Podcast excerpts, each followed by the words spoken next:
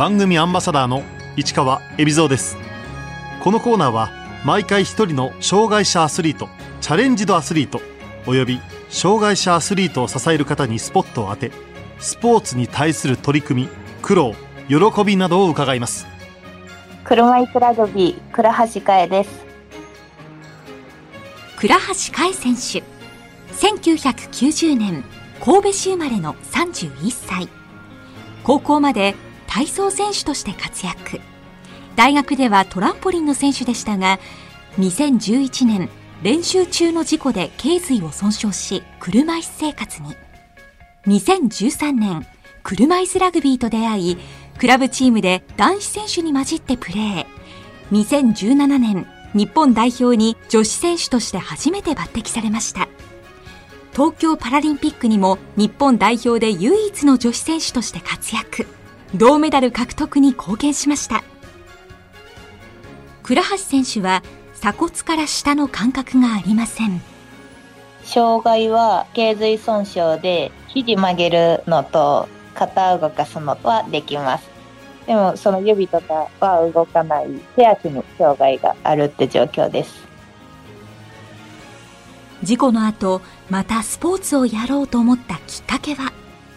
もともと体を動かすのが好きだったので事故の後も何かしらスポーツできたらいいなっていうことはまだ寝たきりだったような状態の時に友達と話してたっていうのは覚えてます。何か自分にもできるスポーツはないかと探していた2013年の末車椅子ラグビーと出会います。自立訓練施設の入所中に車椅子ラグビー部っていう活動をそこでしててで人数少ないから見に来てって声かけてもらって見に行ったっていうのが最初で。でシャーンってぶつかって遊んでるのを見てあぶつかっても怒られへんっていいなって思って車椅子ラグビーをやりたいなって思いました。車椅子の生活になって周りの人にも車椅子でぶつかったら危ないとか気をつけてねっていう風に言われてたんですけどでもこの車椅子ラグビーはそのぶつかり合うってことが認められてる競技。で発散させたいっていう気持ちがあったわけではないんですけどそれがいいなって思いました。東京に拠点を置く強豪クラブブリッツに入団したきっかけは？そこの、えっと、自立訓練施設の車椅子ラグビー部に、えっと、外部からもそのクラブチームに実際入ってプレーしてる選手たちも練習に来てて興味あるならどう？みたいな感じで言ってもらってて。ででもそこから私は大学に復学したんですけどその最初の1年間まあラグビーを始めず。でもやっぱり車椅子ラグビー楽しかったしやりたいなって思ってはいチームに入ることにしました。私は本当に球技とか自体も全然やったことがなくてわけわかんない状況だったんでよくわからないながらも参加してたって感じですかね。車椅子ラグビーは男女混合でプレーする競技です。2対2とかそういう練習をしてもなんかもうボールこっち行くんやからこっちやろみたいな感じで言われいやそんなん知らんやみたいな思いながらなんか徐々に教えてもらいながら学んでいったって感じです。車椅子ラグビーでは選手の障害の度合いに応じて持ち点があります。障害が重い倉橋選手の持ち点は最も低い0.5です。試合は1試合で2分くらい出してもらえればいいかなってくらいのしかあまり試合の経験はなくてでも試合に出たいなって思いながら、はい、練習はしてました車椅子ラグビー始めるときにローポインターこういう役割やでみたいなのを教えてもらいその役割をしようと思ってやってました。リオパラリンピックで銅メダルを獲得した車椅子ラグビー日本代表はヘッドコーチに世界的名将ケビン・オアー氏を招聘。オアーヘッドコーチは倉橋選手を日本代表に招集しました。日本代表に呼ばれた時はえなんで？って感じでしたね。あんまり試合には出てなかったので、うん、なんでって気持ちのが大きかったです。でまあ呼ばれたからには頑張ろうと思って。車椅子ラグビーでは選手の障害の度合いに応じて持ち点が与えられ1チーム4人の合計が8点以下になるよう決められています。女子選手が入るとハンデで上限が8.5点に増えるため、持ち点0.5の倉橋選手を使うとさらにメリットがあります。0.5の役割をしないとっていうのは思ってたので、女性で、まあ一つラインが4人の組み合わせがまだ今までにない組み合わせとかもできるから呼ばれたんやろうなって思ってました。チームに貢献しようという献身的な姿勢も買われ代表入りした倉橋選手。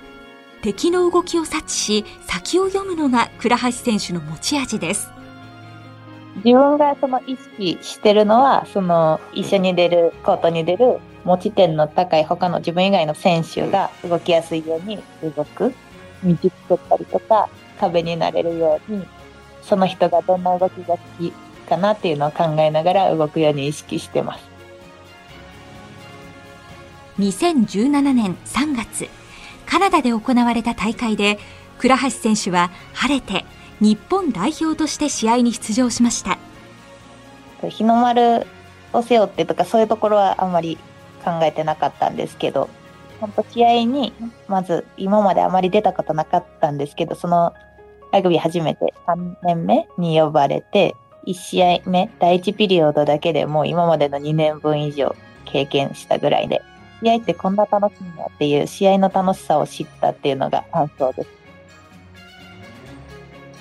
代表としてやっていける自信は？自信は未だにそんなついてないです。自信を持って試合に臨めるように練習頑張ってるっていう感じです。2018年、倉橋選手は世界選手権に出場。勝利にも貢献し、優勝メンバーとなりました。そうですね、世界選手権の時は、その信じるっていうところ、いうことを強く気持ちの中にみんなで持ってて、そうやってお互いのこととか今までやってきたことを信じて、しっかりプレーできたってところが、あの、世界選手権の良かったとこかなって思います。表彰式で金メダルを手にした時に思ったことは？世界選手権で優勝してから余計に絶対もうこのままじゃ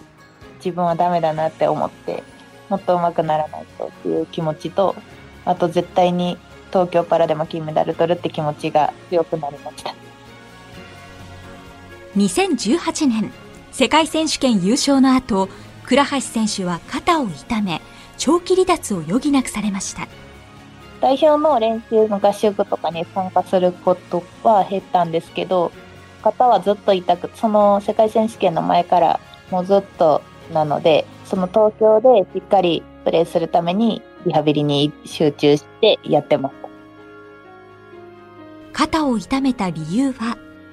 動く場所がここしかないんで、そこを変な風に使いすぎたかなっていう感じです。2年間くらいは、えっと、リハビリ中心のトレーニングをしてたので、代表の合宿とかには参加してませんでした。肩の使い方とか、体の使い方、漕ぎ方とかも見直して、体全部で、使えるところ全部で、車椅子とか漕いだりできるように、そのリハビリの期間があったから、痛みとの付き合い方もだし、スピードとかも前よりは速くなったなって思います。自分にとっては、このコロナで延期になったことによって、よりなんか体しっかり作れる期間が増えたって自分自身思います。リハビリを乗り越え、日本代表に復帰した時の心境は？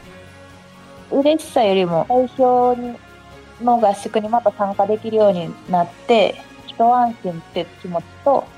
より頑張ろうって思ったのと、あとはやっぱりその一人でのトレーニングよりも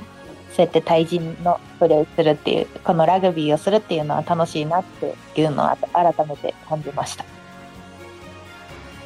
晴れて東京パラリンピック代表に選ばれた倉橋選手。初めて大舞台に出場した感想は？パラリンピックに出た時は、今までの国際大会と同じような気持ちでは自分は望んでましたね。お客さんはいなかったんですけど、でもこう本当大会ができたってことが2年ぶりの大会だったので、その久しぶりの試合っていうところにワクワクしてました。倉橋選手には自分の車椅子の先にあるバンパーを相手の車椅子に突っ込んで止めるという得意技があります。あれは特に技ってわけでもなくて、そのバンパーで相手の車椅子に引っ掛け、ついつい頼って引っ掛けちゃうんですけど、でももう一本前に出てタイヤのとこでちゃんと止めないと、そのバンパーになってるところはもう負けてる状態なので、なんかもう、あ、もう無理や、あかん、うわーって最終手段みたいな感じで。あ、でも最終手段にしてはちょっと使いすぎなんですよね。私は本当遅いので、走るのが。もう迷ってたら、その間に相手もこの試合の流れも全部バーっていっちゃうので、ちゃんと判断して決めて動くっていうのを意識してます。日本代表は予選を3連勝で突破。決勝トーナメントに進出しました。金メダルを目指してやってきてたので、その一試合一試合しっかり勝って終われたってことは良かったなって思います。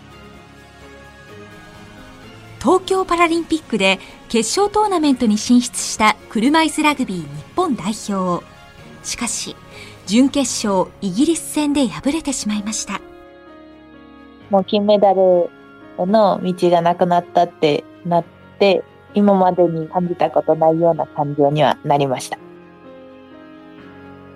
イギリス戦を振り返り、笑うのを忘れていたという倉橋選手。これまでにない緊迫感が心の余裕を奪っていました。忘れてたっていうよりかは、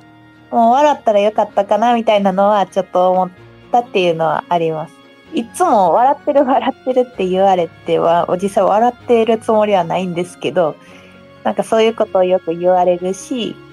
顔を見て、何こんな大事な時にふざけてんねんって、こう、まあそういう風な気持ちにさせるのはちょっとまずいなと悪いなっていうのは思ってたんで、ちょっと口閉じるのを意識して今回の大会は臨んでて。